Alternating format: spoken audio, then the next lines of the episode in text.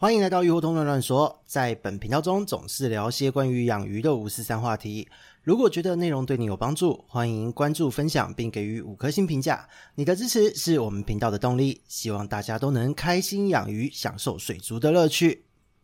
Hello，大家好，这里是鱼活通乱乱说的梧桐，我们又见面了。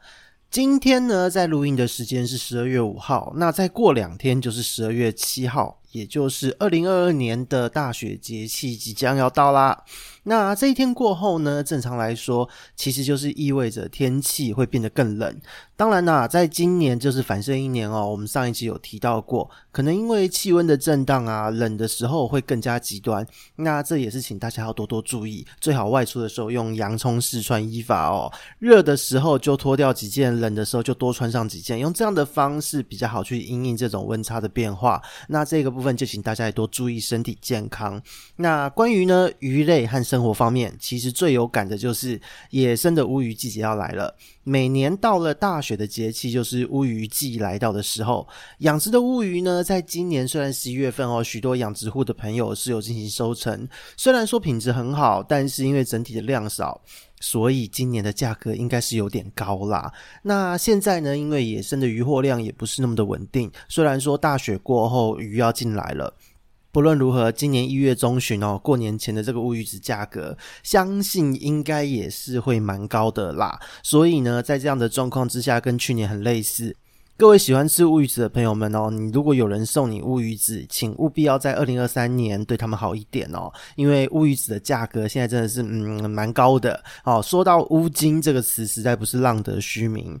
那在观赏鱼方面呢，就是我们聊回来哦。有追踪本频道的朋友们，其实相信对于节气啊、季节对应养鱼的话题，应该不陌生，是我蛮常会做一个介绍的话题。那每一次到了一些会影响到疾病的病原菌、鱼体状况的一些节气季节，总是会来聊一下，提醒各位饲主们，不论你是在环境的清洁、喂食量的一个调整，还有鱼体的一些生理现象等等，都会跟各位做说明。那同时呢，也是提醒各位饲主要因应自己养鱼的目标，去往哪一个不同的方向去调整你的操作。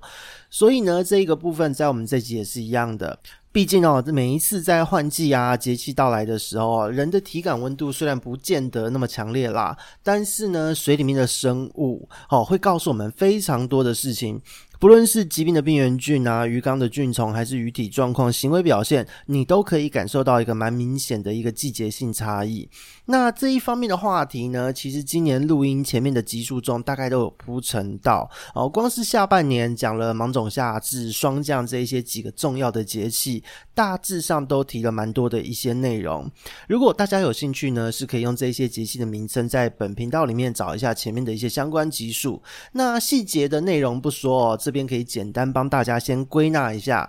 整体而言，你在夏天的时候养鱼的人，你要冲的是它的成长率，特别是今天在育苗或是你买进来的鱼是比较小的这个状态的时候，成长率这一件事情在夏天也感受到是明显上升的。那在秋天呢，则是要开始准备增肥，因为秋天在鱼的身体方面本来就是比较容易堆积脂肪的。那进入冬天的时候，开始降温的时候，你这个时候要的就是要让它休息。那这个休息呢，不是说真的不去理它，而是要为了接下来隔年春天啊，气温回暖的时候，进入繁殖季的时候，好好的去做生理上的一个准备。那现在到了大雪的这个时期，其实就是像刚刚提到的冬天嘛，就是该准备好让他们休息、进行暖机的时间了。那这一边说的这个休息呢，具体要怎么做？哦，再次强调。这边说的休息，不是说要你别去碰它，不去看它，因为你这样养鱼，说真的也没什么乐趣。我们不需要这么命苦哦，而是说，你今天在环境清洁好、水质稳定的这个前提之下，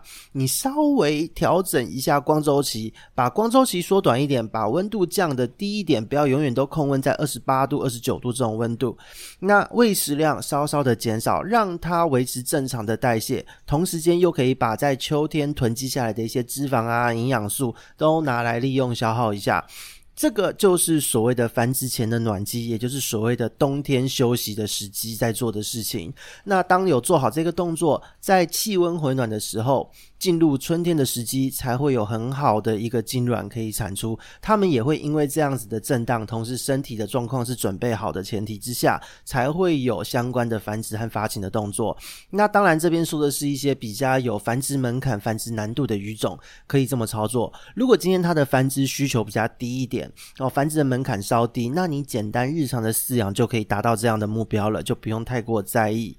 那如果我们说的更具体一点，到底该怎么操作？在光照的方面呢？你为了要让人能够方便观赏哦，很多朋友们在养鱼的这个开灯时间，你都是维持在八到十小时的光照哦。因为虽然我们常常看到网络上资料说啊，你一天不能开超过八小时啊，否则藻类会爆。但相信我，为了观赏哦。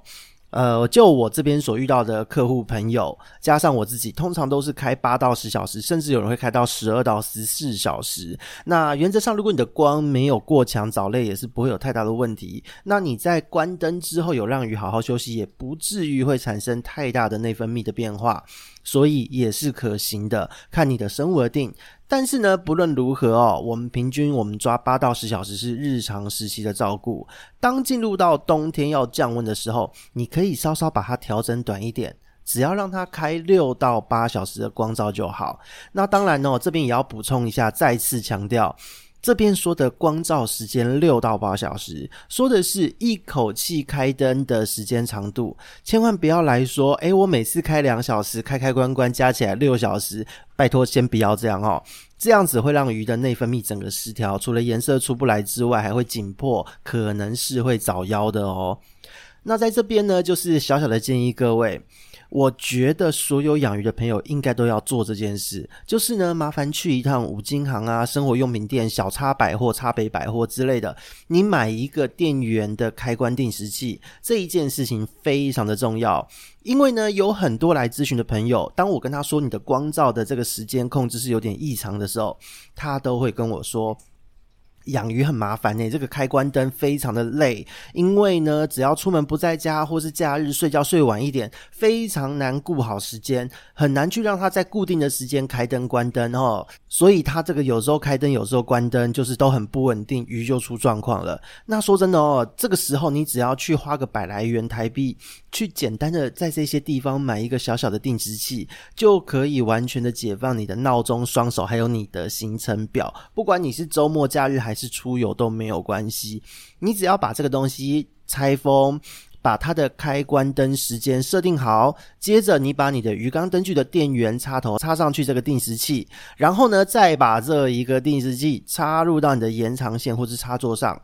光周期方面，什么问题都能解决，直接就是不需要你再去开关灯了。那这个动作何乐而不为呢？真的是可以解决大家很多的问题。那光照的部分我们说完哦，在鱼的温度方面呢，则是一定要强调不要强求高温，因为高温对于鱼体还有环境系统的一个伤害和负担，之前有很多集数讲过，我们这边就不多说。但是呢，如果你是希望目标是以繁殖的话，特别是你养一些繁殖门槛比较高的鱼，那这边就是要提醒一下，请你注意把水温维持在二十二到二十四度就好。如果你的鱼呢是稍微温带的鱼种，比方说金鱼、锦鲤，你甚至可以降低一点到十八到二十二度。那这一来是呢，在换水的时候，万一寒流来，温差不至于太大。因为像我这边的饲养方式都是强换水。当强换水的时候，如果你的温度平常控温，他们习惯是偏高的温度，那极冷的水倒下去的时候，注入的时候，都很容易会造成鱼只的一个紧迫和负担。